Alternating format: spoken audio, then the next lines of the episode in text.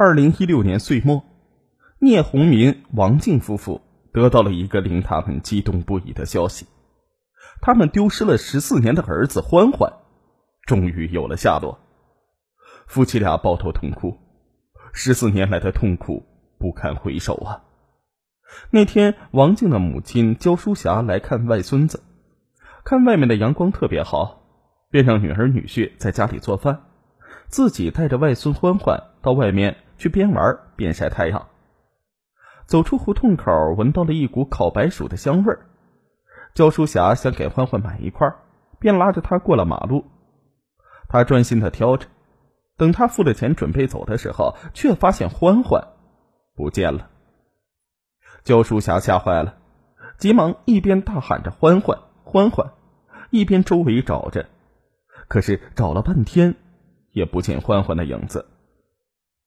焦淑霞赶紧跑回家，告诉了女儿女婿，大家立即分头去找，但是还是没有找到。他们到派出所报案，民警分析欢欢可能是被人偷走拐卖了。接下来一段时间，全家人每天都要到派出所问消息，并找遍了整个北京城。然而，欢欢就像是从人间蒸发了一样。聂红民觉得都是岳母没看好欢欢。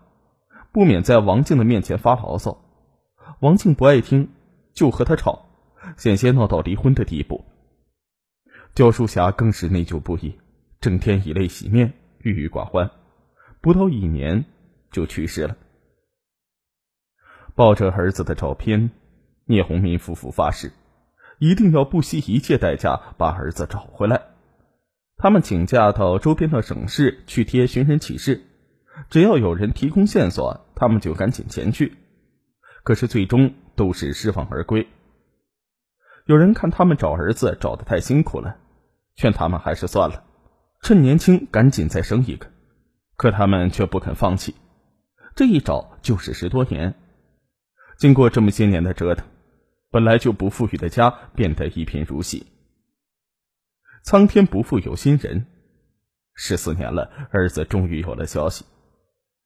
原来聂红民有一个发小叫做谢志新，大学毕业之后呢，自己开了一家工艺品公司。谢志新与商贸公司的老板赵伟超吃饭谈生意的时候，见到了他的儿子赵夏。谢志新惊呆了呀，因为赵夏长得实在是太像聂红民了。谢志新装作无意的问赵夏的年龄，得知他十五岁，与欢欢同岁。晚上，谢志新打电话把情况告诉了聂红民。聂红民激动的说：“真的，你不会看错吧？”谢志新说：“那孩子的身材、五官、动作都与你像极了，尤其啊，他也是卷花头啊，也是十五岁。他要不是你的儿子，那才见鬼呢！而且我特意找人打听了，那孩子是他们夫妻俩抱养的。”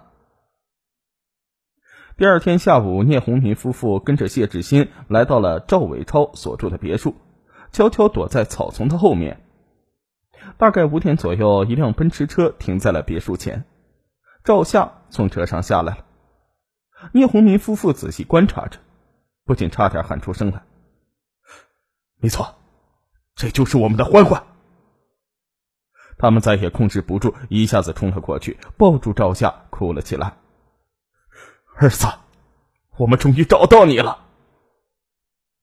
赵夏愣了，从车上下来的赵伟超也愣了，他赶紧拉开聂红民夫妇：“你们要干什么？”聂红民说：“他他是我的儿子，一岁的时候丢了，我们苦苦找了十四年。”赵伟超说：“你们认错人了。”说着，拉着赵夏就往屋里走。王静一把拽住了他，哀求道：“这些年，我们家为了找欢欢，搞得家破人亡啊！你看孩子和他爸长得多像啊！求你把孩子还给我们。”赵夏被这一幕弄得懵了，对赵伟超说：“爸，这是怎么回事啊？”赵伟超说：“没事是他们认错人了。”你先回家吧。聂红民拦住他说：“我可以和孩子去做个亲子鉴定。如果不是我的孩子，我愿意认罚。赵伟超知道啊，这事情瞒不住了，只好将他们请进屋里，讲出了十四年前的一幕。原来赵伟超和妻子夏冬梅婚后一直没有生育，他们便决定抱养一个孩子。正好啊，有一个朋友说他在外地的亲戚因为出了车祸，夫妻俩双双死亡，留下了一个一岁的男孩。赵伟超啊，便让朋友把孩子抱了过来，并给了对方十万块钱做报酬。赵伟超夫妇一直对孩子保守着这个秘密，赵夏也一直把他们当成自己的亲生父母。没想到这个秘密被揭开了。赵伟超立即给那个朋友打电话，想要问清楚孩子的来历。可对方两年前已经去世了，孩子的来历也就无从知晓了。赵伟超自然不愿意把儿子轻易的还回去，便提出做亲子鉴定。结果显示呢，赵夏果真就是聂红民的亲生儿子。两对夫妇不得不坐下来谈判。